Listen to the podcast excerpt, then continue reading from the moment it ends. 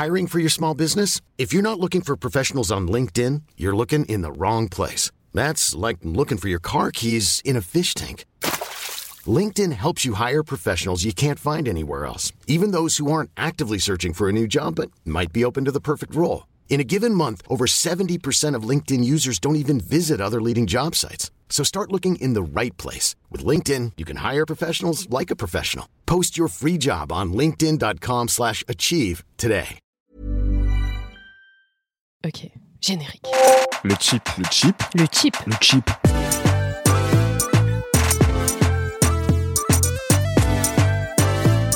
Vous avez attendu Laurie Neal pendant deux heures et demie à Bercy à son concert et la taxe d'habitation vient d'être prélevée sur votre compte en banque. Vous le sentez, le coup de mou automnal qui se transforme gentiment mais sûrement en dépression hivernale Détendez-vous, vous écoutez le chip et on va vous faire oublier tous vos soucis. Alors, autour de la table, on retrouve donc Kevin Donna. Hello. Bonsoir. Et François Oulac. Salut. Et cette semaine, on a un invité de qualité puisque Pierre Dalmeda, journaliste au magazine Stylist, porte-parole francophone de Beyoncé, Gisèle Knowles Carter et auteur d'un article légendaire sur Confession nocturne de Vita et de Diams, nous fait l'honneur de sa présence. Salut. Bienvenue. Introduction Merci beaucoup. Pendant ce temps-là, Kevin, euh, tu continues ton projet de Black Connection Unlimited C'est ça. Euh, la semaine dernière, j'ai eu euh, un journaliste et podcasteur noir américain de qualité, Ira Madison III. T'avais recommandé son podcast dans l'ancienne saison du Chip, saison dernière, son podcast s'appelle Keep It. Euh, et donc c'est grâce à, à Jennifer, Mhm. Jennifer Padjemi, justement de Miroir. Miroir, que, que j'ai pu, euh, qu'on embrasse, que j'ai pu rencontrer euh, Ira. Et euh, donc voilà, il m'a fait son accent euh, français Catherine Deneuve que, que j'adore. Qui le fait tout le temps dans son Il le, fait, podcast. il le fait tout le temps dans son podcast.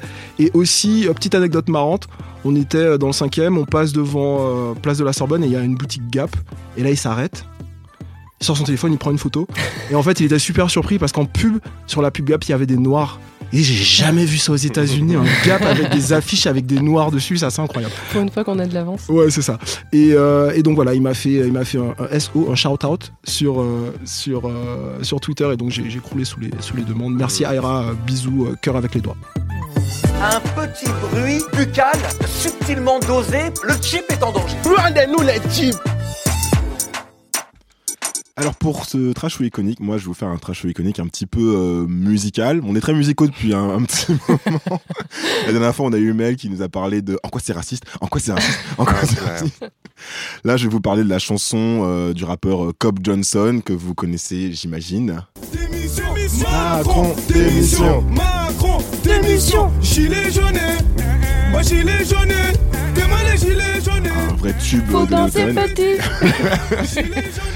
Plus de 900 000 vues euh, sur YouTube à l'heure où je parle. Tube déjà euh, viral, hein, relayé par les médias. Si l'Express en parle, c'est que c'est vraiment important. Euh, Ça doit être ça, ça doit être ça. Euh, on, on a déjà, on a déjà vu des, des, des gilets jaunes en train de s'enjailler sur les, euh, sur les barrages et les blocages sur ce morceau, euh, disponible dans tous les cours de Zumba de, De France et de Navarre. France et de Navarre. Euh, je lui décerne un iconique sans grande surprise. Euh, non pas pour la qualité musicale, ça chacun sera libre d'en juger.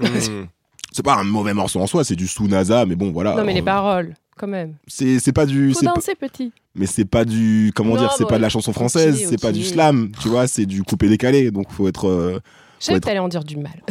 non au contraire faut être accord tu vois Faut c'est pas, l'apprécier c'est pas- pour ce que c'est, quoi. ouais c'est ça c'est pas les codes du genre tu vois on demande Mm. pas à une, une chanson de, de ce genre là d'être lyrical Ouais. c'est comme si tu disais one more time one more time tu vois de Daft Punk il y a pas beaucoup de paroles Mhm. non tu me suis pas là je connais pas la chanson Vas-y, enchaîne. Euh, bon, évidemment, je décerne un iconique parce que je suis euh, toujours content de voir euh, des euh, afrodescendants qui se mêlent à ce genre de mouvement. Euh, depuis le début du mouvement des Gilets jaunes, on a vu, euh, on a, on a vu et entendu et lu beaucoup de choses. On a tendance euh, à percevoir ce mouvement un- comme un mouvement euh, essentiellement euh, blanc qui concerne les personnes des, des Français, on va dire de souche, des classes moyennes et classes moyennes paupérisées. Et, et du coup, c'est bien, je trouve, en termes de, de visibilité, qu'on ait des afrodescendants, des personnes Mhm. racisées qui prennent, qui, qui am- amènent leur regard et leur, leur délire au mouvement des Gilets jaunes. La, la, la colère populaire, le poujadisme n'est pas réservé euh, aux, aux blancs des classes moyennes. Non, mais c'est vrai, parce qu'en plus, la classe moyenne, souvent, c'est perçu comme un truc de blanc, alors que bah, la paupérisation de la population, ça touche, euh, ça touche indépendamment de ta couleur de peau. Ça touche tout le monde. Moi, je suis, moi, je suis noir, je suis classe moyenne et je suis paupérisé. J'ai envie qu'on m'entende. Euh, par exemple, le collectif Vérité pour Adama a appelé à, euh, à se mêler au mouvement des Gilets jaunes. Mhm. Parce que justement, parce que justement, il faut aussi, dans ce mouvement de colère populaire qui est un peu euh, hétéroclite, faire entendre la, euh, la, la voix justement des personnes racisées et puis évidemment des personnes des quartiers populaires. Donc, Mm. euh, pour toutes ces raisons, je trouve ça très cool. Ensuite, je voulais vous faire écouter un autre extrait d'un- d'une autre personne. Euh, celle d'un homme qui se présente comme euh, panafricain. Je sais, pas si, je sais pas si vous avez vu cet extrait, moi je l'ai vu sur l'Instagram de Booba, Ouais, tu me l'as envoyé, c'est moins dansant. qui est euh, un peu mon équivalent du monde.fr. Ta page d'accueil. C'est un mec qui se présente comme un panafricain euh, dans une ligne du métro euh, parisien, manifestement à la ligne 1. Euh, et lui aussi, il a un avis sur le mouvement des Gilets jaunes. Bonsoir tout le monde, bonsoir mesdames et messieurs. On a un message à faire passer nous. Je suis monsieur Ngoumad Mongbi Donald, un panafricain. Comme vous le constatez, j'ai un gilet jaune. C'est bien beau qu'on se plaigne pour le carburant. Mais vous devez savoir que la France n'a pas de puits de pétrole. Le carburant que vous avez pour lequel vous vous plaignez, c'est pour qu'on tue encore des Africains. Les gilets jaunes sont en train de se plaindre. Vous mettez du sang africain dans vos voitures. Lorsque vous prenez le café, en France, on ne fabrique pas du café. Le café vient de la Côte d'Ivoire et du Ghana. L'uranium, là, le train là fonctionne l'électricité. Il n'y a pas en France. C'est le Niger, l'uranium du Niger. Le monde et le luxe que nous vivons, c'est par le prix des milliers de personnes qui crèvent en Afrique. Et ça, on paye de notre sang pour ce luxe que vous vivez là. On paye de notre sang. Euh, Casse l'ambiance. Ouais, c'est dur d'en parler en tant que journaliste, d'abord parce que j'en ai un peu parlé avec des, des- des collègues en rédaction. Et euh, le problème, c'est qu'il y a un problème d'authentification de la, de la vidéo, c'est-à-dire qu'il faut retrouver, avant de pouvoir en parler euh, concrètement et sérieusement, il faut d'abord retrouver l'auteur de la vidéo, euh, savoir qui est la personne qui parle sur la vidéo. Mm. Et puis, en fait, pendant l'extrait, il parle beaucoup du système de la France-Afrique et notamment qui consiste, pour euh, ceux qui euh, auraient un peu dormi, euh, Mais en une succession de en une succession de euh, c'est un système mis par de Gaulle euh, qui en fait euh, avait pour but de défendre les intérêts de la France notamment par rapport aux matières premières sur le continent africain et dans les anciennes colonies en euh, déstabilisant les régimes africains et en remplaçant les euh, dirigeants euh, Par africains des amis. par des euh, voilà par des dirigeants mis euh, par le pouvoir français pour euh, voilà pro France pour pouvoir qu'on- qu'on puisse continuer à avoir des euh, matières premières à petit prix voilà et donc il parle notamment de l'assassinat de Thomas Sankara euh, au Burkina Faso de l'ascension de Denis Sassou Nguesso en RDC tout ça tout ça tout ça donc voilà dans le fond j'ai pas euh, non seulement il faut authentifier la vidéo avant d'en parler mais il faut aussi Mm. un peu fact-checker ce que raconte cet homme j'ai pas tout fact-checké je suis pas un spécialiste de l'histoire euh, des colonies françaises c'est pas ça le plus intéressant, je trouve, dans, dans la vidéo. C'est ce qu'il dit sur les, euh, les matières premières, en fait.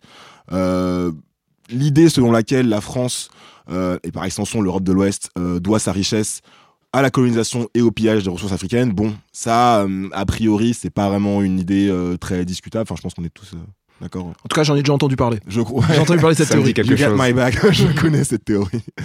Donc euh, voilà, l'idée selon laquelle la France, en son empire colonial, serait une puissance de seconde zone, ça, je pense que c'est indiscutable.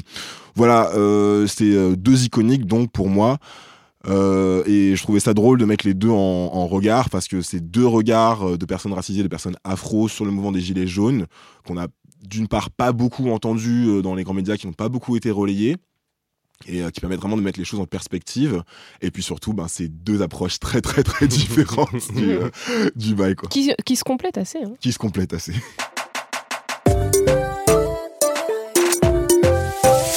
Euh, moi, cette semaine, mon, mon- j'ai un iconique qui va, qui va au, au musée du Quai Branly, Mm. qui en fait euh, défend le travail des guides conférenciers français en traînant des pieds.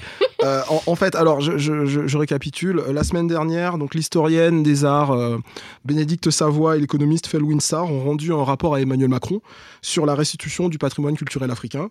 Et donc, tout avait commencé en fait il y a un an avec le, le discours de Ouagadougou où Emmanuel Macron s'était euh, engagé à, à- à restituer euh, une partie au moins, voire l'intégralité du patrimoine culturel africain Des œuvres d'art collectées. collecté ou pillé, euh, en, en- en précisant que ce patrimoine devait être mis en valeur, pas seulement à Paris, mais aussi à Dakar, à Cotonou, à Lagos. Donc, euh, le, le rapport est tombé la semaine dernière et il dresse euh, un premier inventaire des œuvres spoliées, donc environ 90 000 pièces. C'est pas mal. ça fait plaisir. hein. Bah, Winsar lui-même disait que les, les experts locaux étaient incrédules et ne pensaient pas qu'il y en avait autant. Mm. Même les experts sur place en Afrique ne savaient pas, savaient pas non plus, se doutaient pas qu'on était à ce niveau-là. Donc ensuite, dans le rapport, il, euh, il raconte les, les- les- les tentatives précédentes d'anciens chefs d'État pour récupérer euh, des œuvres d'art et que c'était un peu, euh, euh, ouais, il s'était opposé à une, une vraie condescendance occidentale. Vous n'allez pas savoir vous en occuper, donc Mhm. pour l'instant c'est nous qui gardons. À, peu, Mhm. près- à peu près ce, ce niveau-là de d'argumentation. Et ensuite, il analyse aussi les questions juridiques parce que c'est pas si simple que ça de rendre. Euh, pour des questions très légales, en fait, ça fait partie de- du- des collections françaises, des collections nationales, donc ça sort pas comme ça aussi facilement. Et bien évidemment, le rapport a pas été bien reçu par tout le monde, Ah notamment. ju- juste une petite. euh, euh, donc on parle vraiment que des musées là, euh, on parle que des musées français. Oui, on parle des musées, pas par exemple des marchands d'art pour l'instant. D'accord, ni des marchands d'art, ni des collections privées. Non. On parle des musées nationaux ou privés également? Non, on parle surtout des, des musées nationaux, des choses qui appartiennent aux collections Je sens le nationales. Killmonger euh, qui, qui monte en France. Pas, voilà. pas du tout, c'est juste pour, pour, pour préciser d'abord le- l'étendue du, du phénomène et surtout ça veut dire qu'il y a une- énormément de- de- d'objets euh, qui sont pas du tout, de, de collections Ah bah qui oui. sont pas du tout concernés. Les musées nationaux, euh, c'est pas tous les musées de France quoi, tu vois. Il y a plein de musées privés. non, qui- faut bien commencer quelque part. Mais en fait, Ah, sur, sur, la, sur l'inventaire qui a été fait et sur le fait Mm. qu'il y a une grande partie de, de ce patrimoine qui sort d'Afrique, c'est principalement en fait l'action de, de la- une action publique en fait, une action d'État euh, qui est, qui est derrière. D'accord, ouais, je voulais juste préciser. Et, euh, et du coup, donc, ce que je disais, c'est que ça n'a pas été bien reçu par tout le monde. Évidemment, c'est, euh, ça a posé des questions chez, euh, chez les partisans du grand partage de civilisation qui était la colonisation. c'est un chip que j'ai entendu. Et, euh, et aussi dans le milieu des musées, du coup. Parce que le, le musée Quai Branly-Jacques Chirac, sur les 90 000 pièces africaines en France, 70 000 sont, sont- sont chez eux.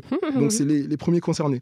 Du coup, même si le musée a ouvert ses portes, donné accès aux archives, aux registres, etc., pour, pour faire euh, l'inventaire, euh, donc Stéphane Martin, le, euh, le président du, du Quai Branly, euh, voit ça d'un mauvais œil. Il dit que euh, il, dé- il déplore une logique où le patrimoine devient l'otage de la mémoire En mode stop à la repentance. euh, et qu'on laisse les musées sur la touche. Du coup, trop de place, il y aurait trop de place à la question coloniale dans cette histoire. D'accord. Euh, de toute façon, on attend Énorme. encore. De toute façon, on attend encore du concret. Il n'y a pas encore de loi. Cela dit, euh, Emmanuel Macron a annoncé la restitution immédiate, donc dans les semaines qui arrivent, euh, aux autorités du Bénin de 26 œuvres dérobées au roi Béanzin pendant la conquête coloniale au 19e siècle. Et euh, moi, mon opinion personnelle dans tout ça, c'est qu'il y a pas mal de, de raccourcis et de demi-vérités. En fait, euh, il y, a, y a des arguments un peu, un peu, un peu bancals du style euh, bon, mais ça va, il y a des œuvres d'art françaises à New York, à Londres, à Moscou, on se plaint pas. Là, c'est pas du tout la même chose. On n'est Mm. plus du tout dans les mêmes proportions. Elles on n'ont arrive pas été acquises de la même manière. elles n'ont aussi, pas été acquises de la même manière et puis on est surtout sur des, des, des, des quantités en fait disproportionnées. Ça, on arrive à 90% du patrimoine euh, hors du continent. Donc une première chose, c'est que ah, l'argument de mais vous savez pas vous, en- vous savez pas savoir vous en occuper, il y a des musées en Afrique. Et de deux, tout ne doit pas aller nécessaire- nécessairement dans un musée. Ça, c'est une vision aussi très occidentale de dire non, mais tout doit aller dans un musée, en particulier pour des lieux de culte. Donc libre aux populations concernées de s'en approprier comme ils veulent. Et puis juste un dernier point. euh, sur les gens qui s'inquiètent pour les musées, etc., si on rend, qu'est-ce qui se passe? C'est déjà arrivé en fait. Euh, en 1815, après la défaite de Waterloo, bah, il faut rendre des œuvres d'art que Napoléon a pillées.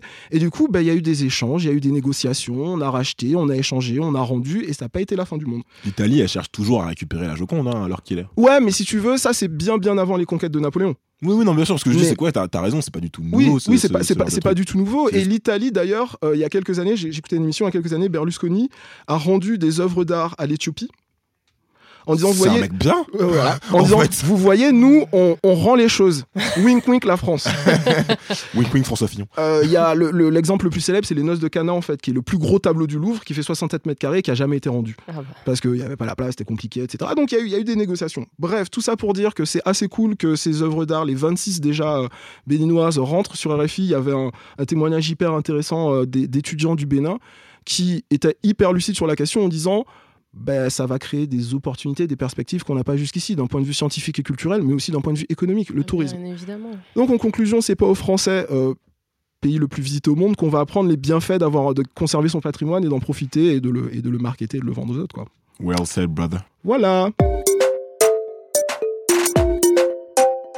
Alors mon iconique à moi, c'est celle de beaucoup d'entre nous, hein. c'est Christiane Taubira, qui euh, est passée devant tout un tas de vieux hommes blancs fripés et a été élu homme politique de la décennie par le magazine JQ. Donc euh, j'ai envie de dire Nicolas Sarkozy. Who? Euh, T'as dit son nom de famille, du coup, le- la blague en marche marche moi. Euh, alors GQ dit, entre guillemets, euh, qui aurait assez de panache et de style pour incarner l'homme politique de la décennie Une femme, Christiane Taubira, à l'évidence. D'ailleurs, les sourires balisent son chemin, le chauffeur de taxi veut un selfie, la jeune hôtesse de l'hôtel l'aime beaucoup. Bien que retirée des affaires, Christiane Taubira est une star. Le mariage pour tous reste la réforme sociétale majeure de ce début, de siècle. Pardon. Euh, parce que oui, donc Christiane, même si elle n'a pas été présidente, elle a un CV et son CV, il fait le boulot. Députée à l'Assemblée nationale entre 93 et 2012, parlementaire européenne, c'est la force derrière la loi de reconnaissance de l'esclavage comme crime contre l'humanité. 10 mai 2001. Merci. Euh, candidate à la présidentielle de 2002 et ministre de la Justice en 2012 sous François Hollande, porteuse de la loi sur l'ouverture du mariage aux couples homosexuels. Donc elle a fait beaucoup quand même. hein. Euh, dans son interview à GQ, euh, Christiane, elle parle de MeToo. Euh, quand GQ demande s'il manquait quelque chose au féminisme avant, elle les renvoie gentiment dans les cordes en disant que non, pour elle, il manquait pas quelque chose, car je vois le féminisme comme une exigence simple, abrupte et absolue, l'exigence d'égalité. Toujours dans sa langue, euh, comme on l'aime. Euh, et en fait, ce que j'aime bien dans son interview, c'est que on sait, elle manipule la langue, donc elle fait des petits, euh, des petits taquets derrière la tête euh, sans, sans vraiment euh, le dire la ouvertement. du clapback, la meuf. hein. Mais Sur est- les plateaux télé et elle tout. est on aurait pu- On aurait pu faire une compilation. Donc là, sa cible, c'est un peu c'est l'universalisme à la française. Euh, en gros, euh, nous pensons que notre histoire est un peu plus belle que les autres, euh, mais incontestablement, nous ne sommes pas à la hauteur. Donc, prends-toi ça, la France. Et euh, elle appelle aussi à l'accueil humain des migrants, dit qu'elle a été plus touchée par le racisme que le sexisme dans sa vie. Euh, elle se moque gentiment de- d'Emmanuel Macron sans le nommer. Parce qu'elle est pétille, un petit peu. hein. Mais elle est iconique pour moi. Euh, pour terminer, j'ai envie de dire Taubira 2022, 20 ans après, on est champion, allez les bleus. Bon, voilà. c'est ça. Voilà. Le trachico des réseaux est de retour. It's back cette, euh, cette semaine, cette fois, cet épisode, bref. Euh, on vous a demandé, euh, on vous a parlé du clip d'Orelsan et Damso, Rêve bizarre. Je sais pas si vous l'avez entendu. Noir, 5, Dums, hey, hey, Ce soir je me mets, Mina, pourquoi je me fais si mal? Fait Très beau clip pour un morceau euh, quand même assez, euh, assez puissant. Tu l'as entendu, Pierre, le morceau Non, pas je up pas trop avec Orelsan. mais, Ouais. euh, Ouais. Moi, j'aime bien parce qu'il est né à Caen et moi aussi, mais sinon, je euh, réclame pas trop. euh, Quoi. moi, je suis un, un gros, j'étais un gros fanboy d'Orelsan jusqu'à son Ouais. dernier album justement, euh, qui était trop variette. Et puis là, il est, je suis rev- il est revenu dans mes grâces du coup, euh, grâce à ce, grâce à ce morceau. Euh, on vous a demandé votre avis sur euh, Twitter par rapport à un passage en particulier euh, où l'on voit Damso qui est en featuring donc sur le morceau, qui est euh, habillé en esclave et qui est grimé en, blanc. Il est en whiteface. Vous avez été à une centaine, une petite centaine à, voter. On a posté le truc un petit peu, un petit peu tard, c'est vrai. Euh, alors, vous avez été 4% à répondre trash, c'est choquant. Vous avez été euh, 53% à répondre iconique, c'est subversif, et euh, 43% à répondre fraternité, comme dans, comme dans le tube. euh, en quoi c'est raciste? En quoi c'est raciste? J'espère que vous avez euh, compris. J'espère que vous n'avez pas juste dit fraternité euh, sans savoir ce que c'était hein, sur Internet. Wesh. Euh, alors on a euh, on a également euh, l'influenceuse euh, mannequin et créatrice de bijoux Adeline Rapon. Je me rattrape pour la dernière fois que j'ai parlé d'Adeline Ouais. Rapon. T'as dit quoi J'ai dit qu'elle était juste Instagrammeuse. My bad. T'avais pas dit la meuf d'internet J'avais dit la go avec des cheveux là, tu sais. Euh, qui nous dit que c'est iconique, mais pas autant que le, le, le whiteface de Tyler the Creator dans le clip de Who That Boy avec A$AP Rocky. Je pense que Kev t'es d'accord. Bon, en gros.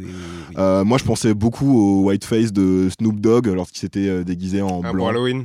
Ouais, C'est pour ça, Halloween. Bon, c'est un peu moins iconique. Et il y a White Chicks aussi, Ouais, quand même. infiltrée. Voilà. Les frères Wayans. Fausse Ah oui, oui, film. 2004, quand Ah même, oui, oui. qui avait été accusé de racisme anti-blanc à l'époque. Oui, oui, c'est vrai. Ben, écoutez, euh, là, je sais pas. euh, Enfin, j'ai j'ai vu quelques réactions. Évidemment, il y, a des- il y a des petits commentaires en mode oui, racisme anti-blanc, racisme anti-blanc.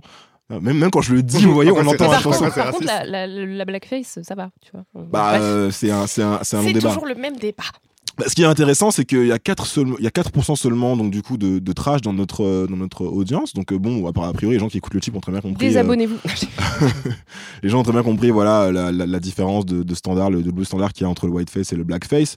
Moi, je suis étonné. Moi, je pense qu'on a le droit, on a le droit d'être, on a le droit d'être choqué, de trouver ça borderline.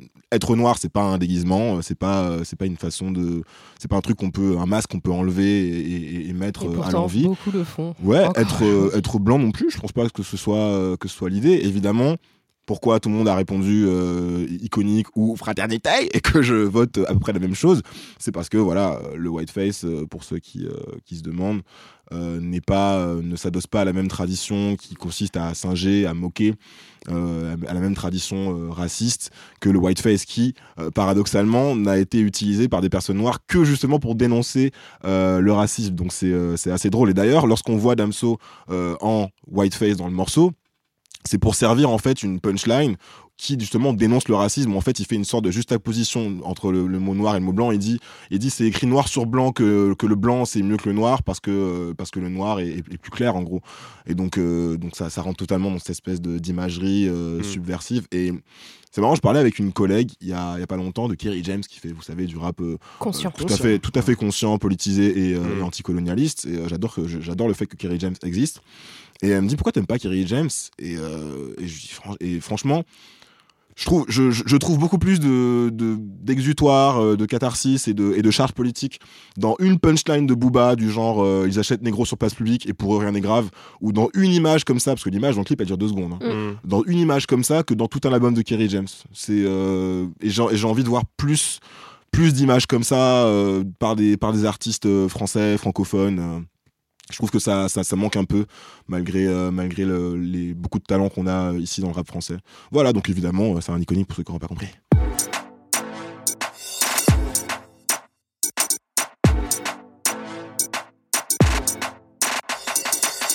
Je me rends compte que j'ai oublié de dire que, en fait, quand je disais iconique, pour le mien, c'était ironique. hein.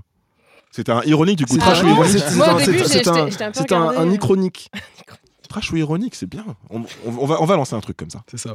Euh, Pierre, tu es journaliste à The Stylist Yes. et tu as écrit un article passionnant sur la race dans le numéro qui paraît cette semaine. Merci. Euh, le, titre, le titre de l'article, c'est euh, Noir, c'est noir. Et l'introduction, je cite Qu'est-ce qui fait de Meghan Markle la première femme noire à intégrer la famille royale britannique et pourquoi ne dit-on pas de Barack Obama qu'il est métisse?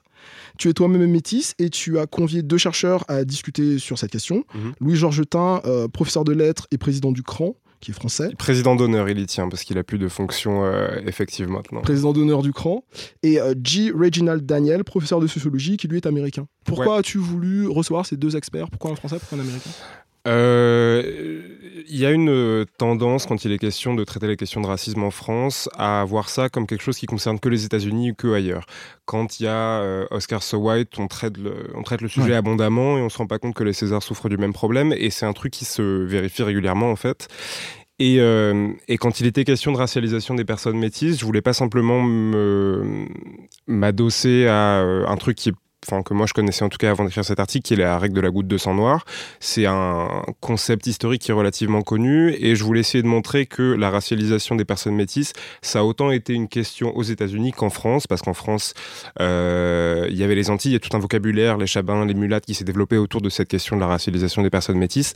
Je voulais juste, enfin, pas prouver, mais en tout cas montrer que c'est un problème qui nous concernait tout autant qu'il concernait les Américains. On, on reviendra sur les termes, Mhm. sur la, la question des mots un petit peu plus tard dans, dans la conversation. Ouais. Une des portes d'entrée de, la réflexion, c'est euh, le, le- le scandale qui est très, très récent du nigger phishing Ouais. ou black phishing. Euh, alors voilà, il y a, il y a- en gros, j'ai découvert le, le, le nigger phishing à travers une jeune femme qui s'appelle Emma Alberg. Mhm. C'est quoi, est- c'est quoi ce terme? Moi, je le connaissais pas Ah ben, beaucoup. on y arrive. C'est arrivé de Twitter. ouais. Euh, ah, Emma Alberg est, une, est un mannequin suédois de, de 19 ans.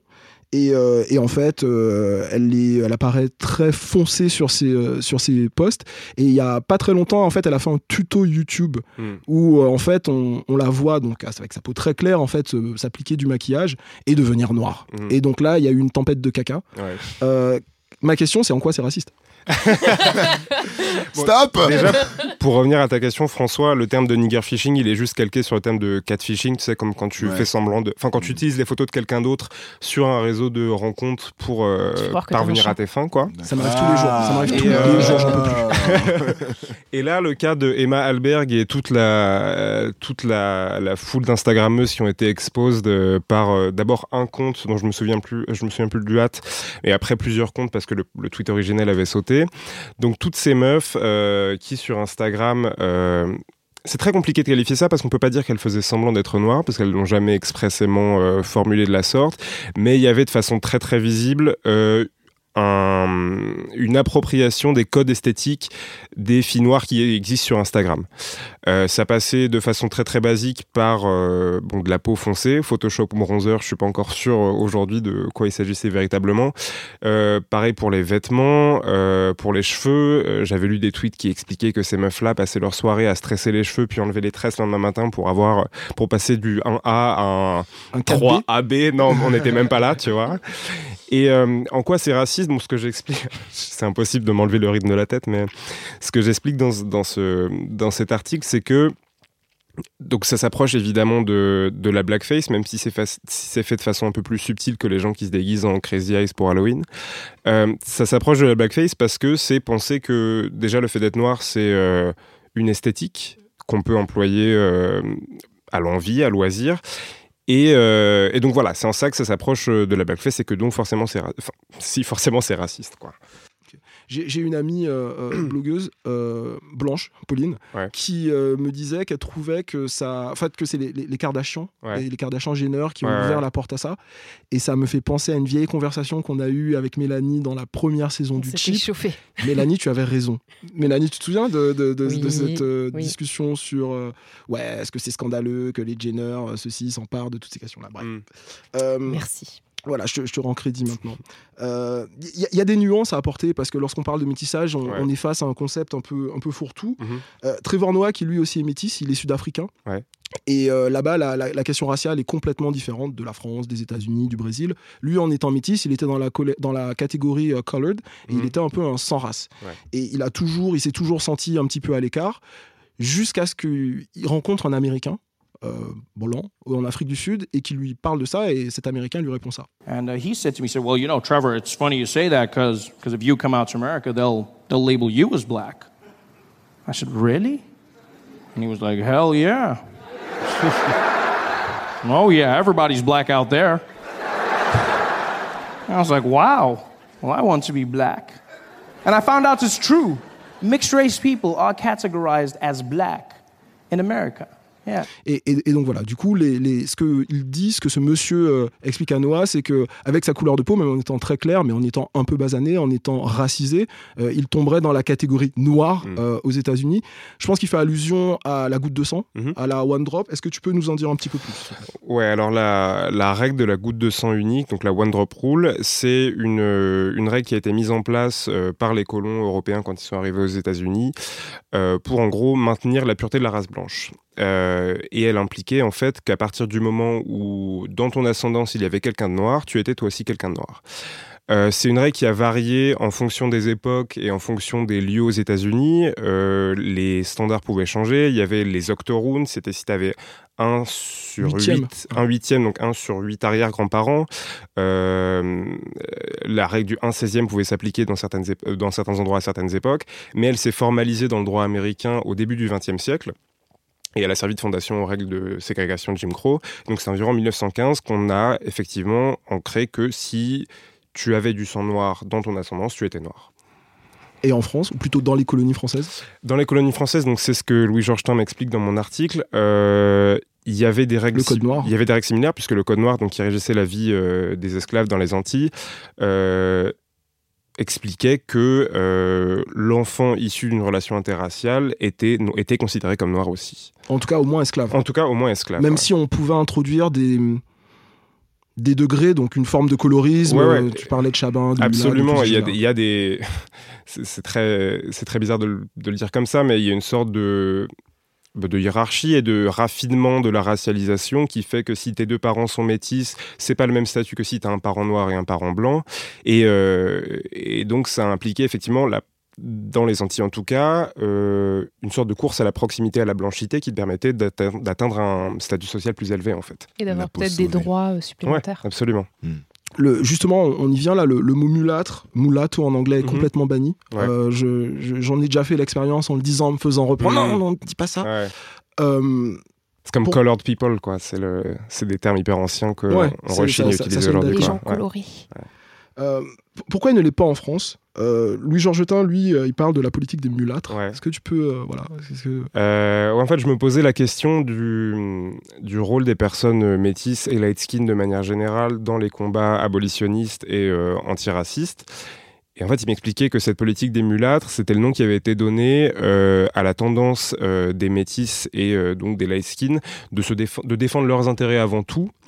Euh, pour, pour accéder justement à cette blanchité, défendre leurs intérêts euh, sans pour autant défendre ceux des noirs euh, noirs, si j'ose dire.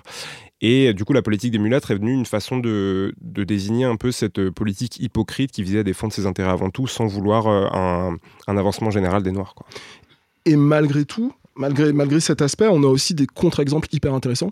On parle de Walter Francis White, Ouais. qui, euh, qui était très clair de peau, en Ouais, fait, ouais. qui, qui n'importe où pouvait passer pour une personne blanche, et qui a été un militant de, de, de, première importance, qui Mm. s'est servi justement de ce- cette sorte de privilège Exactement. pour, euh, pour, pour se rapprocher du pouvoir. Ouais, c'est ce que c'est ce qu'expliquait euh, donc J. Reginald Daniel. Euh, Walter Francis White, c'est un type qui passerait pour blanc pour euh, n'importe qui, mais qui, qui revendiquait le fait d'être un nigro, c'est ses mots, euh, parce qu'il avait une goutte de sang noir justement, qui devait a priori être hyper ancienne, parce que clairement il ressemble à mon grand-père qui vient de Dunkerque. et, euh, et, et donc il, est, il était euh, un des leaders de la NAACP, qui est la National Association for the Advancement, Advancement pardon, of Colored People. Et il s'est servi justement de ce qu'on appelle ce passing, donc cette capacité à passer pour blanc, pour euh, enquêter sur les lynchages dans le sud et approcher le Ku Klux Klan de très très près, puisque personne ne pouvait présumer du fait qu'il était noir. Euh, Il y a, il y a d'autres exemples éminents. Alors, pas dans un cas de passing, il passait pas pour un blanc, on savait Mhm. que c'était une personne de couleur, mais euh, Malcolm X. Mhm. Euh, dans, alors, dans le film de Spike Lee, c'est Denzel qui joue, donc Denzel est, est plus foncé que, que le, le- Que que le Malcolm. Euh, d'origine, mais dans son autobiographie, il parle en fait de sa mère qui est très claire de peau, Mhm. qui, a donc, qui est d'origine euh, caribéenne et donc qui a du, du sang européen et que lui-même s'en veut de ce sang-là, d'avoir ce- cette origine-là, parce qu'il arrive à un, un moment de sa vie où il rejette le Mhm. blanc. Mais en même temps, il reconnaît que son père, qui lui était foncé de peau, le frappait moins que ses petits frères, qui étaient du coup pas aussi clairs que Malcolm, et que, et que d'une certaine façon, ça avait des dynamiques euh, hyper, hyper particulières. Euh, du coup, moi j'avais une question autour euh, du, de ce qu'on peut peut-être appeler le privilège métis. Je ne sais pas ce que tu en penses dans la prise de parole antiraciste. Alors, euh, on a parlé effectivement de la politique des mulâtres, mais euh, plus, là, plus précisément, euh, toi en tant que métis, comment tu te positionnes euh, dans ta prise de parole pour euh, la cause antiraciste? Euh, c'est très compliqué parce que il y a euh, les métis et les light skins sur internet, c'est un peu un mème euh, de gens un peu euh, hypersensibles, un peu géniards, euh, qui se plaignent de pas savoir où ils appartiennent, blablabla, bla, bla, bla, et qui pour autant bénéficient d'un privilège immense qui est celui de ne pas avoir pour les hommes cette dimension de menace et pour les femmes le fait d'être masculinisées comme par exemple Aya Nakamura ou Serena Williams ou des femmes qui sont offensées. Sur la prise de position, à titre personnel, c'est compl- c'est compliqué parce que je navigue un peu entre la revendication d'une identité métisse à proprement parler et euh, en tant que telle et une identité noire. Quand j'étais petit, je me suis toujours dit métisse. Quand je me suis un peu plus, un peu plus renseigné sur euh, mon histoire et euh, l'antiracisme de manière, de manière plus générale, je me suis dit ah je suis noir. Pour ce qui est de la pour ce qui est de la prise de parole à proprement parler, je sais pas, j'ai tendance à vouloir m'effacer un petit peu quand il est question de. Je sais qu'à titre personnel, par exemple, euh, j'ai jamais subi de contrôle de police. Et Je Mm. pense que ça tient au fait que je suis très clair de peau, tu vois.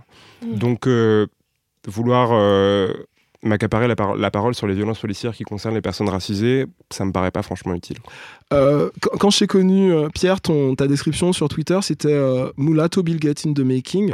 Euh, tu l'as enlevé. Est-ce que c'est justement Non, pas retour de flamme? C'est toujours le Je cas? crois que je l'ai encore. Non, Tu l'as Je ah, je sais crois que tu plus. l'as enlevé. Euh, pardon, c'est quoi ta question du coup à ce sujet Ouais, est-ce que c'est parce que je pensais que tu l'avais enlevé Du coup, est-ce que ça avait été lié à... Est-ce que tu as eu des retours un peu euh, vifs? Tu sais quoi, je me suis posé la question, euh, pas par rapport à- aux gens qui me suivent qui sont français, parce que c'est une question qui se pose moins, mais aux gens qui me suivent et qui sont américains et qui auraient pu un peu plus euh, faire tiquer. J'ai jamais eu de question à ce sujet-là. Euh, je me pose pas trop la question, mais je me. Je sais pas. Je t'avoue, je sais pas. Moi, euh, je me posais la question plutôt, mais en fait, c'est qui les métis les plus riches au monde? Euh, Qui sont-ils? C'est marrant que tu me poses cette question parce que quand j'ai eu la conversation avec euh, donc le professeur Daniel, il me, il m'expliquait clairement qu'il n'y a que les États-Unis euh, comme pays où on pourrait penser que Beyoncé est une femme noire. et c'est vrai qu'en France, elle paraîtrait pour métisse, et c'est pour ça aussi que j'ai l'impression en France, le message de Lemonade sur la violence policière et la revendication de l'identité- noire a été pas mal pris, mais aussi peu compris, parce que les gens se disaient, mais je, pas. savais pas tu que parles t'étais noir, Ouais. personne m'a prévenu. Et pareil, euh, Rashida Jones, qui est une actrice que j'ai adorée dans Parks and Recreation, j'ai appris... Quincy. Oui, je l'ai. Non mais, non, Parks mais and Rec, c'est ça une, réa- une réaction épidermique que je comprends. Pareil, j'ai appris que c'était la fille de Quincy Jones, mais il y a très très peu de temps. Où euh, Maya Rudolph, Maya qui est la Rudolph, qui est la fille de Minnie Riperton. Minnie Riperton, J'ai- la chanteuse. Comment ça? Et, euh, et donc c'est. Je pense que ça, ça, la racialisation, une encore une fois, c'est aussi un truc de hum, revendication personnelle. Ces femmes-là, ce sont toutes des femmes qui ont revendiqué le fait d'être noires. Alors, si c'est simplement en vertu de la règle de la goutte de sang ou d'une revendication personnelle, ça, c'est pas à moi d'en décider. Mais, euh, mais ouais, je sais pas, j'im- j'imagine qu'elles peuvent être considérées comme des métisses influentes. Moi, je sais c'est qui le, le métis le plus riche de France. De France? Ouais, c'est Booba. Ouais. C'est Booba. Ouais, J'ai un, j'ai un peu des lions du Sénégal et un peu de Jean-Édouard. Euh, Il y avait Mm. un truc comme ça dans, euh, dans, euh, dans DKR. J'ai dans- du Mamadou, j'ai du Jean-Edouard. J'ai du Mamadou et Jean-Édouard, Mm. c'est dans quoi déjà? C'est pas dans Friday, dans, dans, dans Friday. Tous les jours négro c'est Friday. Et c'est intéressant de voir parce que c'est un mec qui est totalement métis. Sa mère, est, sa mère est blanche. Ouais. Et, euh, et c'est un mec qui a totalement choisi, euh, choisi son Ouais, camp. J'ai- l'impression que c'est une, euh, un, un truc euh, que les métis peuvent faire, c'est vraiment choisir Ouais. du coup de quel côté. Il aurait pu, il aurait pu choisir de, de jamais revendiquer cette partie, de pas faire des sons comme DKR. Une fois, si, encore une fois, enfin, si tu choisis, si dans l'hypothèse où tu peux choisir la blanchité, ça me paraît, ça me paraît impossible qu'on ne te renvoie pas à euh, la part d'impur entre guillemets qui existe en toi, tu vois. C'est ça, tu seras jamais blanc en fait. Si, si Booba avait revendiqué ce côté Jean-Edouard, on- c'est pas qu'on l'aurait pas Il cru, mais euh, c'est dans quand les on mêmes lui, on lui aurait dit tu viens d'où en vrai, tu vois. Donc, euh, Ouais. D'ailleurs, c'est la question, euh, c'est ma question suivante. Ouais. C'est le moment où je te pose celle à qui, euh, quand on est métis, on- en soirée, on l'a souvent, à Ouais. savoir, mais t'es de quelle origine? Euh, Euh, Ta famille euh, Ouais, alors euh, je suis ch'ti et béninois. c'est un cocktail assez absurde, mais qui existe plus souvent qu'on peut ne le penser, parce que j'ai plein d'amis qui sont dans la même situation que moi. Donc ouais, mon père est du Bénin et ma mère est de Dunkerque. D'accord, donc t'as as une famille blanche et une famille Ouais, noire. ouais, quoi. ouais, ouais, exactement. Mais du coup, euh, autour de ça, ça s'est articulé un peu comment ton, ton questionnement Parce que tu as fait un voyage au Bénin, c'est Je ça fais un voyage au Bénin euh, il y a, j'ai envie de dire mai 2016, je crois. Ouais. Je crois que c'était il y a deux ans, ouais. Euh, c'est très bizarre parce que j'ai grandi dans un environnement euh, excessivement blanc. Euh, en- Comment ça, excessivement C'est comme s'il y avait trop de blanc. hein, Non, mais ce que, ce que, enfin, Très blanc. Très blanc en tout cas. Euh, je crois qu'il y avait un autre type métis dans mon école en primaire et au collège et au lycée ça allait en s'augmentant parce que les établissements grandissent et du coup tu brasses un peu plus de monde. Mais, euh, mais ouais, en fait le, seul accès à la culture béninoise que j'avais c'était euh, parce que mon père a bossé pour l'association des ressortissants béninois de France. Du coup j'allais à la fête de l'indépendance, le Nouvel An je le faisais avec eux. Il y avait de l'art chez moi, mais c'était très limité, c'était très con- cantonné en tout cas. Mhm. à la maison, dans, dans ton foyer, Ouais, quotidien. ouais. Est-ce que, t'es- est-ce que du coup ton père euh, te maintenait un lien Ah, pas du avec tout. la culture Non, genre non. La, la bouffe par exemple Ah non, pas la du tout. musique, non? Euh, la musique un petit peu, la bouffe non. Quand j'avais des tantes et des, parce que évidemment c'est c'est genré comme euh, comme Mm. activité. Euh, ouais, un peu plus, mais au-delà de ça, euh, pas vraiment non. Et c'est surtout quand je suis allé au Bénin que j'étais genre ah, Ça s'est passé comment j'ai au plein de choses à apprendre. Euh, C'était c'était très marrant parce que donc j'étais euh, la plupart du temps je traînais avec ma cousine et à ch- à, à chaque endroit où j'allais, il y avait un gamin pour, ma, pour dire Yovo très très fort dans mon sens. Et Yovo, ça veut dire blanc. Euh, et, c'était- et elle, ça la faisait hurler de rire, évidemment, parce qu'elle n'est pas métisse, ses deux parents sont noirs. Moi, j'étais là, genre, ah, Mhm. c'est très très difficile de d'essayer de revendiquer un truc en France et tu prends l'avion pendant 6 heures et t'as un truc qui s'écroule parce que tout état de cause, tu ressens plus à un blanc qu'à un noir. Quoi. Ouais. Euh, on a reçu un DM euh, d'un auditeur euh, qui parle du décalage qu'il ressent avec certains membres de sa famille, euh, Ouais. je pense qu'il est métis, qui lui disent qu'ils ont plein de couleurs différentes, mais pour eux, la couleur de peau, c'est jamais un sujet. Mhm. Et donc, ils lui disent Je comprends pas pourquoi c'est un sujet pour toi comme ça. Et du coup, il nous demande si un blanc de votre entourage ou, famille se sert de vous comme argument pour prouver son non-racisme ou pour éviter les sujets qui fâchent. De toute façon, j'ai un, un noir dans la famille ou j'ai un ami noir. Vous lui diriez de quoi et est-ce que ça vous est déjà arrivé? Donc, je te renvoie la question. Euh, Est-ce que ça m'est déjà arrivé? Qu'on se serve de toi comme alibi. J'ai envie de te dire oui. Et je pense que c'est d'autant plus facile dans le cas de personnes métisses parce que c'est euh, un, un noir plus accessible qu'un noir foncé. Je sais pas si je suis très clair quand je dis ça, mais euh, c'est plus Sans facile. jeu de mots. Non, mais voilà, exactement. Mais c'est c'est plus facile de servir d'une personne métisse pour dire que je connais quelqu'un qui est un peu basané plutôt qu'une personne euh, noire très foncée en tout cas. Le, le procédé est moins, Ouais. euh, moins visible, Oui, parce que moins, et moins puis, abusé. euh, ouais, ouais, ouais, c'est moins abusé. Il y a une proximité qui fait que, bah, du coup, c'est plus facile de l'instrumentaliser. Euh, Qu'est-ce que je dirais à cette personne-là Euh, Qu'est-ce que je dirais à cette personne-là? Je sais pas trop. J'ai tendance à refuser la conversation en toute honnêteté Ouais. dans ce genre de situation-là, mais euh, je sais pas. T'es un peu comme Régnier et Dololch, tu refuses maintenant euh, la confrontation. Bah, c'est tu beaucoup d'énergie, quoi. C'est beaucoup d'énergie et de temps perdu. Donc, euh, Et puis souvent, dans ces situations-là, tu es face à plusieurs personnes Mm. blanches qui te disent Mais non, il n'y a pas de problème. Et donc, toi, en fait, tu es, la, seule, euh, Mm. la seule personne racisée à essayer Ouais. de dire Mais en fait, euh, quand même. Mais Ouais, toi, ça t'est arrivé ça Ouais, ouais. Et ouais.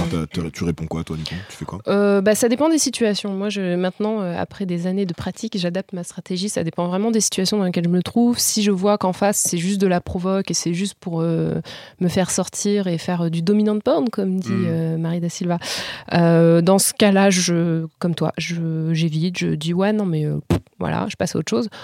Quand c'est une personne qui me demande vraiment, en, en me posant une, vraiment une question, que, parce qu'elle veut vraiment comprendre, euh, là, j'essaye d'en parler. En fait, voilà, moi, c'est tout est une question de situation et Mm. de, stra- Et et de d'intention, du stratégie. Ouais, et d'intention aussi, effectivement. Parce que quand tu sais qu'en face, t'as juste des gens qui veulent te prouver que t'as tort, alors que en vrai, t'as raison. Mais bon, ça, ils ne peuvent pas le savoir. Mais euh, oui, c'est pas la même chose parce qu'il y a un vrai coup émotionnel, surtout quand c'est ta famille. On en a déjà parlé, ou tes amis proches. C'est un truc euh, émotionnellement, tu, Mm. tu- ça peut faire monter les larmes aux yeux. Ah donc, il carrément. faut se protéger, quoi. Euh, je sais pas, est-ce que, est que toi, il y a quelque chose, euh, peut-être un truc que tu voudrais nous dire euh, sur, euh, sur le métissage en France? Comment tu voudrais que ça évolue, on va dire? Euh, À part les bébés métis qui vont résoudre Ben, le racisme? C'est justement de, de ça dont j'allais parler. C'est la, c'est la fin de mon article et je trouve que c'est, une- je sais pas pour me jeter des fleurs parce que c'est pas moi qui ai fait tout le travail, mais c'est vraiment une partie très intéressante de ce papier, je trouve. C'est la fascination et le fétichisme dont les relations interraciales et les bébés métis, du coup, qui en résultent, font l'objet. Euh, je trouve ça fascinant en fait qu'on puisse penser qu'un bébé métis est plus beau qu'un bébé noir ou qu'un bébé blanc. C'est un truc qui me trouble un petit peu. Et ce que dit euh, donc euh, Daniel euh, dans l'article, c'est que le c'est c'est un outil à double tranchant les couples interraciaux et les bébés métis parce que d'un côté ça peut effectivement euh, sensibiliser, mais d'un autre on peut s'en servir comme d'une excuse pour prouver que le racisme n'existe plus. Euh, c'est faux. J'espère que tout le monde est bien au courant de ça. Mais, euh, mais ouais, ça, c'est c'est vraiment un truc qui m'intéresse énormément. Ouais, puis c'est un peu bizarre de dire euh, quand on sera tous métis, il n'y aura plus de racisme. Ça veut dire qu'en attendant, c'est pas grave s'il y a du racisme envers les, les personnes foncées. Ou, Ouais, ouais. Et puis l'essentialisation et le, fétichisme des personnes métisses, il est aussi très problématique parce que il y a l'idée de de créer des noirs plus acceptables parce que plus proches de la blanchité. On en revient à ce phénomène des Antilles euh, pendant l'esclavage et euh, l'idée de en gros saupoudrer un blanc d'un peu d'exotisme euh, pour euh, le rendre un peu différent et alt quoi. Donc dans les deux cas, c'est c'est pas hyper. c'est malaise. C'est Ouais. marrant comment la, la définition du mot, euh, du mot métis, elle est très ancrée dans un imaginaire euh, Mm. justement euh, esclavagiste et racial. Ouais. Quand on pense métis, on pense nécessairement à un mélange de noir et de blanc. Par Mhm. exemple, Ouais. si jamais, si jamais demain, moi j'étais genre moitié russe, moitié euh, thaïlandais, je Ouais. serais pas métis, je serais genre Mhm. eurasien ou je sais pas quoi. Il, il trouvera un autre mot. Ouais. Donc déjà, c'est marrant de voir à quel point ce mot, il est ancré dans une réalité très géographique et très très concrète. Euh, et l'autre truc, c'est que moi aussi, je suis métis. Mm. Moi aussi, je suis métis. En Ouais. fait, Euh, ma, ma grand-mère était, euh, était ce qu'on appelle les, les Indiens euh, chez nous. C'était une, une coulis, quoi, parce que tu sais, il y a eu Mm. une grosse immigration indienne. faut plus dire ce mot-là. Oui, je sais, mais bon, It's c'est le, chez nous, c'en est pas un justement. Et euh, donc voilà, je suis à moitié, donc je suis un peu capre, je suis un peu nègre, Ouais. je suis un peu, enfin tu vois, je suis totalement métis. Et Mhm. pourtant, euh, quand j'arrive, euh, quand j'arrive et que je dis Ouais, je suis un petit, moi aussi je suis un bautismé, bah ça marche pas. Ouais. Donc euh, qu'est-ce qu'on fait quoi? Il y, a- y un problème avec la, la définition même du mot quoi. Et puis juste euh, ce que tu disais sur ce mot, c'est vrai, ça m'a fait penser en fait que quand c'est des femmes, il y a aussi un côté très euh, sexualisant, notamment euh, la chanson Mathéma Métis euh, de Mm. notre ami euh, Julien Clerc. Enfin, il y, a- ce côté-là, quoi. C'est ce que je voulais ajouter en fait à François. François, quand tu dis que quand on dit métis, c'est très connoté à une histoire de l'esclavage, j'ai pas l'impression en fait que aux yeux d'un grand public, euh, le mot métis, c'est Mathéma Belle Métisme, Mélissa Métis d'Ibiza, Julien Clerc, ou c'est euh, je suis métis, un mélange de couleurs au haut, Ouais, et qui est vendu ça. et qui est vendu comme euh, tu vois un truc euh, cool en même temps, enfin tu vois quelque quelque chose de Inoffensif. in- inoffensif, quelque chose de voilà et que Ouais, tout il y le a monde une, chante euh, et qu'on est tous métis. Il y a une euh, sorte de notion de compromis idéal, euh, de, de mélange euh, un peu futuriste et, euh, et vraiment ouais, euh, idéal de euh, ce que le monde devrait devenir euh, d'ici 50 ans. On a, on a tendance à occulter la, la, la violence. Oui, la violence dont c'est La qui en est à l'origine, bien sûr, parce Ouais, que on parle de euh, personne en fait. mais bien sûr, mais parce que euh, parce que sous l'esclavage, euh, le méti- enfin l'origine du métissage, en tout cas euh, quand il est lié à l'esclavage, c'est le résultat de viols de maîtres blancs d'esclaves noirs, quoi. Donc euh, Ouais. L'idée de C'est pas très de faire quoi. de faire oui voilà l'idée de faire de ce truc un délire un peu kumbaya, elle est un peu gênante quand même. Ouais, aux Antilles, on a tendance à beaucoup parler d'identité métissée, de créolité, Mm. euh, pour en faire quelque chose de positif, une revendication euh, culturelle, parce que Mm. oui, c'est devenu une source de, de richesse, en fait, la, la juxtaposition euh, forcée euh, par le- la, la- la Ouais. déportation et l'esclavage de plusieurs populations qui, du coup, ont créé un syncrétisme culturel. Bah oui, du coup, ça fait qu'on a du Colombo, du Madras euh, et des meufs qui ressemblent à Rihanna. C'est vrai que c'est cool, mais on a tendance à plus à survendre ce, ce truc-là et pas assez euh, la, la réalité qu'il y avait derrière.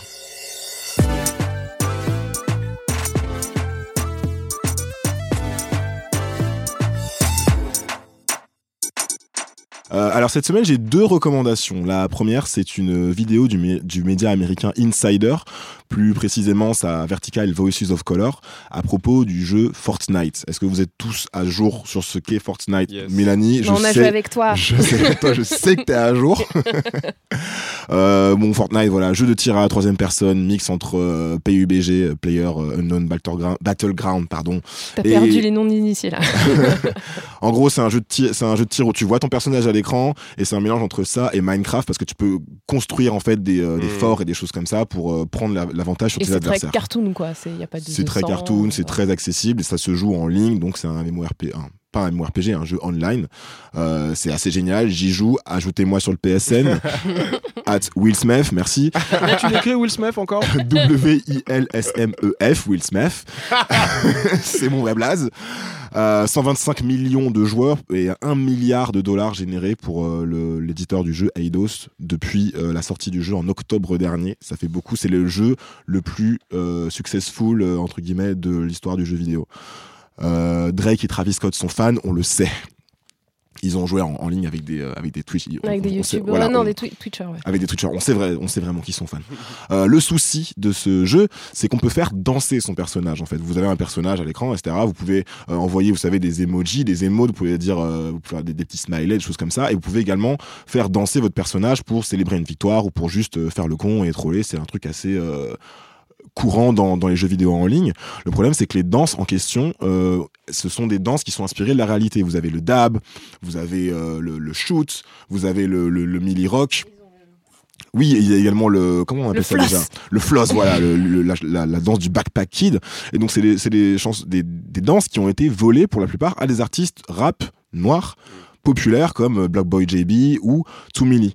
Qu'est-ce qu'on fait avec ça? L'argent. que oui ou non, c'est pas sûr en fait. Et c'est ce- c'est la question que soulève la vidéo. Est-ce qu'il faut les compenser financièrement, sachant que ces danses, on peut également les acheter par des achats in-game? Et donc, en fait, on, on parle pas d'un juste un délire numérique, on parle d'un délire qui, qui rapporte des, des millions et des millions de, de dollars. Et donc, qui pourrait également rapporter des millions de dollars à ces artistes. Donc, ça soulève deux débats intéressants. Le premier, le- la question du copyright et la propriété intellectuelle. Est-ce qu'on peut Copyrighter les, les danses, les, les gestes. voilà, est-ce qu'on peut copyrighter un geste, un pas de danse? Donc c'est une Mm. question euh, super intéressante, euh, surtout avec l'é- l'émergence du, du numérique. La deuxième question, évidemment, c'est celle de l'appropriation de la créativité d'artistes noirs par des immenses Qui est quand même corporations, une petite tradition. euh. qui est une tradition et qui prend plusieurs formes euh, et qui prend une nouvelle forme, je trouve, avec euh, avec l'émergence des jeux vidéo. Et Mm. donc là, on parle de l'appropriation de, de ces artistes par une euh, une corporation qui fait euh, littéralement des milliards de, de, de dollars. Euh, c'est une zone grise qui est assez intéressante, je trouve, à, à, à explorer. Je sais pas si vous vous souvenez de la gamine euh, Cash Me Outside, How Bad That, Mm. qui était euh, voilà, une, gamine blanche Bad euh, Baby. américaine, Ouais. Bad Baby, voilà, une, une gamine blanche, mais qui du coup s'appropriait une expression, une Ouais. façon d'être noire, et qui après a, a vendu des t-shirts et des pulls Cash Me Ouais. Outside, et tout le monde disait mais qu'est-ce qui se passe? Parce qu'elle est pas blanche, elle- enfin elle, elle est, elle est noire, elle est pas noire justement, qu'est-ce qui se passe Vous voyez, je, ça me, fait penser, euh, ça me fait penser à l'histoire de cette meuf qui était sur Vine, qui s'appelle Peaches Monroe, et qui, Ah oui, euh, ouais, la meuf des sourcils on flic, Qui a créé l'expression on qui a littéralement créé l'expression et s'est fait zéro. zéro thune sur ce truc truc qui a été viral euh, à des proportions immenses. Quoi. Exactement. C'est une question super intéressante euh, qui est soulevée dans la vidéo. Il y a des, euh, il y a des artistes qui sont euh, interviewés, il y a des extraits de, de- de clips, des choses comme ça. Et il y a, et il y a aussi, pardon, euh, une interview d'une avocate spécialiste de la propriété intellectuelle. Donc c'est cool, c'est passionnant. Écoutez ça. On va mettre le lien. Ma deuxième euh, recommandation, c'est euh, Cléopatra. C'est un article de Noisy sur le site, euh, sur le groupe Cléopatra. Est-ce que vous connaissez Cléopatra? Bien sûr. Tu es trop jeune, Pierre. Moi, je connais. Cléopatra. Évidemment que tu connais, Mel.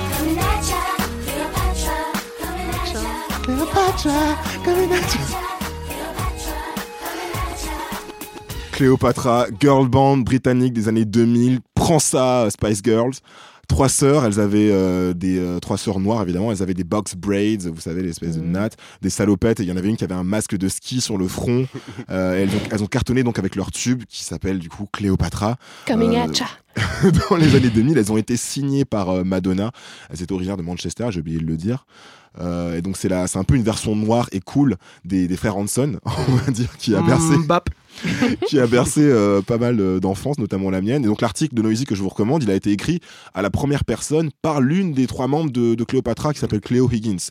Euh, et donc c'est super intéressant parce qu'elle raconte, elle raconte vraiment de l'intérieur la façon dont elles sont devenues mondialement connues euh, très jeunes, elles avaient l'âge, elles avaient quelque chose comme, comme 14 ans euh, à l'é- à l'époque, et donc euh, la façon dont elles ont été perçues par le, par le public, par le- par l'industrie, par les fans, l'impact aussi qu'elles ont eu en tant que l'un des tout premiers groupes 100% noirs et féminins euh, de Grande-Bretagne, donc c'est super Mm. intéressant, parce qu'à l'époque, la Grande-Bretagne, c'était quoi? C'était Oasis, Mm. donc, euh, ou Spice Girls, donc c'est vrai que c'est intéressant d'avoir ce... Je, je repère le deuxième Slender sur les Space Girls. J'arrêterai jamais, j'arrêterai jamais, j'arrêterai jamais. On fera Euh, un épisode entier sur ça.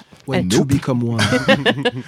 Euh, elles racontent leur rencontre avec le Star System, elles ont rencontré Lionel Richie, elles ont rencontré Destiny's Child, c'est cool.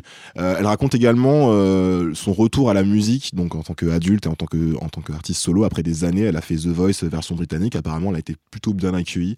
Euh, et elle raconte évidemment la condition, qu'est-ce que c'est qu'être une femme noire dans l'industrie musicale? C'est super cool. Lisez ce papier, c'est vraiment intéressant. C'est entièrement en anglais comme d'habitude. Bon voilà, désolé, mais c'est très cool. Et personnellement, moi, j'attends une interview euh, des Nubians ou mieux des natives version française.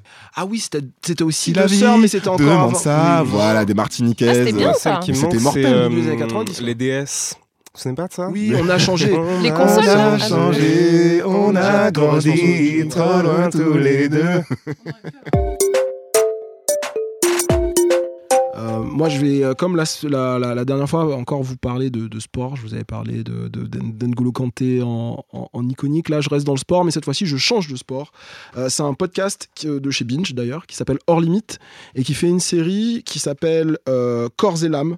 Ça parle de la patineuse Surya Bonali qui est devenue une légende mondiale de la Une discipline icône. une, une icône dans, dans les années 90. Euh, elle a un parcours assez euh, original, assez hors du commun. Elle est née à La Réunion, mais elle a été adoptée par une famille hexagonale et élevée dans un, dans un petit village près de Nice. Euh, elle en a bavé pour arriver au plus haut niveau. Ça a été dur physiquement, mentalement. Donc, on, dans ce podcast, on retrouve les acteurs qui ont contribué à faire, à faire d'elle une icône. Sa famille, ses premiers entraîneurs. Ils parlent tous de son tempérament, de son mental, de son mental, de ses qualités euh, athlétiques et puis de ce fameux saut en 1998 Oui, Que j'ai vu voilà, le, le salto arrière interdit euh, au JO de, de Nagano. tellement craqué parce que personne d'autre pouvait le faire qu'ils ont refusé la figure, ils lui ont pas donné les points. Quoi, En fait, meuf. donc, Surya, au début de son exercice, ça, fait, euh, ça commence pas très bien. Elle fait une petite chute sur, euh, sur une figure pas si difficile que ça. Donc, elle sait que la médaille d'or est hors de portée, donc euh, RAF. Donc elle se dit, euh, c'est la fête. Le tout pour le tout. Euh, elle se dit qu'elle va faire un saut arrière réceptionné sur un seul pied. Et bien que le, règlement n'en fasse pas mention, puisque personne ne sait le faire, euh, elle recevra une sévère pénalité et finira dixième. Donc euh, c'est un moment assez sombre, mais en fait, pourquoi je vous parle du podcast? Déjà parce que c'est du sport féminin, c'est cool, ça change du foot. Et le podcast, il est réalisé par Anne-Cécile Genre, qui a pu rencontrer Surya aux États-Unis. Elle vit dans le Midwest désormais. Et elles ont remonté l'histoire pour euh, tenter d'expliquer ce qui s'est passé dans sa tête et dans son corps euh, au JO de Nagano. C'est six épisodes de 15 minutes. Allez-y, foncez, c'est super J'étais cool. tellement fan de Surya Bonani. la j'étais meuf, c'est Serena Williams avant Serena Williams, Mm. excusez-moi, mais c'est un peu le même profil, quoi. La meuf ultra athlétique qui s'est alors pris plein Ouais, la et gueule qui- pour et qui ça. arrive quoi. euh, dans une parce que ça ils en Dans parlent dans le sport, podcast dans ouais. un sport qui euh, en fait pour les femmes pour les mecs il y avait un peu d'athlétisme et tout mais pour les femmes c'était faites des belles délicatesse, soyez euh, jolies soyez mm. fines soyez machin la meuf elle arrive elle te fait un grand Voilà. écart en faisant un salto Et arrière puis quoi. elle, elle a suscité un peu les mêmes jalousies en mode ouais mais elle est trop puissante, euh, elle est Mm. presque masculine, faudrait lui faire des tests de, de testostérone, des trucs comme ça. Enfin bref, Surya, go Surya. Donc euh, l'hiver, euh, pour moi, c'est propice à l'introspection et à la lecture. Du coup, quand je suis tombée sur euh, un article du Monde intitulé 10 femmes qui pensent l'Afrique et le monde, je me suis dit qu'il fallait que je me plonge un peu plus dans les œuvres de ces femmes-là, qui sont afrodescendantes, pour certaines d'entre elles.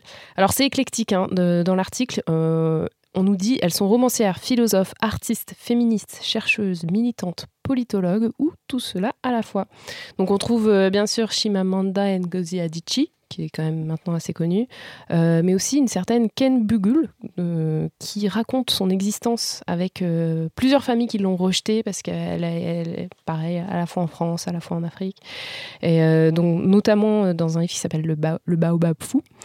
Il y a aussi une philosophe qui anime un séminaire pardon, sur la philosophie africaine qui s'appelle Nadia Yala Kisukidi.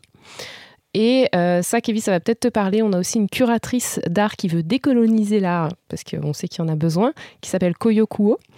Et enfin, je terminerai, il y en a d'autres, mais moi je terminerai par Françoise Vergès, qui est politologue et universitaire, autrice du Ventre des femmes, qui, est, qui est aussi quelqu'un de très très très anti-white féminisme, qui appelle euh, vraiment à décoloniser le féminisme, à se remettre en question. Donc, euh, en fait, l'idée pour moi, c'est de lire l'article le- et puis ensuite lire les œuvres de ces femmes parce qu'il y y a tellement de choses euh, à, voir dans ce domaine. euh, et pour une fois qu'on donne la parole à des femmes comme ça, il faut vraiment faire ressortir pour moi cette richesse-là. Donc, c'est c'est ma recommandation. Euh, moi aussi, je vais parler de livres euh, et je vais rester dans le thème du métissage. Euh, ma recommandation, c'est un bouquin de Yasmine Modestine. Euh, c'est une comédienne, musicienne, chanteuse et elle a écrit un bouquin il y a quelques années maintenant. Je crois que c'est début des années 2010 qui s'appelle Quel dommage que tu ne sois pas plus noir. Et donc ça, c'est une phrase qu'elle a entendue parce que, en gros, dans ce bouquin, elle raconte euh, ce qui lui est arrivé en tant que comédienne métisse. Elle est martiniquaise et berrichonne. Et elle le précise à plusieurs reprises, il me semble, dans le bouquin. Euh, ce qui lui est arrivé donc, quand elle était étudiante euh, au Centre national supérieur d'art dramatique, si je me cours pas, où on lui filait systématiquement les rôles d'esclave. Elle explique que euh, bah, Cléopâtre, euh, historiquement, c'est une personne métisse. Pourquoi moi, j'ai pas le droit de jouer Cléopâtre et pourquoi c'est une femme blanche qui doit la jouer une femme noire même. hein. Ouais. La- les Africains. elle était, elle était, Elle Elle n'était pas grecque. grecque. Les et, Éthi- euh, Ah oui, c'est vrai. Non, non, oui, c'est vrai. Oui, oui, c'est vrai, c'est vrai. euh, Je voulais juste dire que les, que les Égyptiens de l'Antiquité étaient Oui, noirs. non, les Calme-toi, ouais. panafricain. Tu sais, Check Ouais, Anta Diop. Check Anta Diop représente. Je suis un vrai hôtep, moi. Désolé, Pierre. Non, t'inquiète. Et, euh, et du coup, elle parle de ça. Elle parle aussi de ce qui lui est arrivé dans le monde du doublage, où on lui disait que sa voix était pas une voix assez noire pour jouer le rôle d'un personnage noir, et donc euh, tout ce que ça implique en termes de projection sur, euh, ouais, tout ce que ça implique en termes de projection sur euh, les voix noires euh, dans le ciné et euh, dans les séries. Enfin bref, c'est un bouquin hyper intéressant. Je l'avais rencontré euh, il y a quelques années, et elle a plein de choses intéressantes à lire, à dire, pardon. Et du coup, je vous recommande son bouquin. Merci. Attends, attends, attends, juste pour terminer, Ouais. Euh, recommandation bonus. Ouais. Ta skincare routine, s'il Ah, te plaît, Pierre, parce qu'il faut savoir qu'il a un glow, Pierre. Voilà. Il en parle un peu sur Twitter. Euh, qu'est-ce que qu'est-ce que j'aime bien Euh, En ce moment, j'aime bien une marque qui s'appelle Ayele, A Y E. Donc j'utilise ce cleanser là. En toner, j'utilise le toner fraîche euh, avec les pétales de rose à l'intérieur. Il est très cher, mais il vaut le coup. Ensuite, en, en sérum, c'est une marque qui s'appelle Pai, P-A-I. Et en crème hydratante, je teste la crème hydratante Glossy en ce moment, si tu veux tout Oh, savoir. Je Merci. croyais que tu allais nous répondre I woke up like this. De ouf, I t'as raté wish. une belle occasion. I wish de ouf. Non, merci. C'était le chip. On revient dans 15 jours et on a une grande annonce. On fait notre premier live. Euh, donc ça sera le jeudi 13 décembre à Paris, au théâtre de l'antenne de Binge Audio, et c'est gratuit, gratuit. Euh, mais par contre, il faut vous inscrire sur euh, Eventbrite et ou sur l'événement Facebook. Euh, vous pouvez prévenir la famille, les amis, le chien, le chat. Venez, on va rigoler, ça va être bien. On va vous préparer un épisode spécial. Il y aura de l'interactivité. Euh, vous pouvez également nous suivre sur Twitter et Instagram sur arrobase Le Cheap Podcast. Merci Kevin. Et vous pouvez aussi nous laisser une review et nous mettre 5 étoiles. Merci François. Merci à Pierre hein, pour cette participation. Pierre, où est-ce qu'on peut te trouver sur euh, les réseaux sociaux? Euh, mon hâte, c'est Pierre, P-I-E-K-H-E. Voilà, sur. Twitter. Sur, et sur euh, Instagram, tu veux Sur Instagram, c'est Pierre Personne si vous voulez me voir en vacances, mais au-delà de ça. voilà. Ok, merci. Euh, cette émission est réalisée par Jules Gelaoui. Euh, merci à lui. Julio. Julio. Et euh, on se dit quoi? À Dans 15 bientôt. jours? En live. Bisous. En Live live. and direct. Bisous. Bisous, bisous.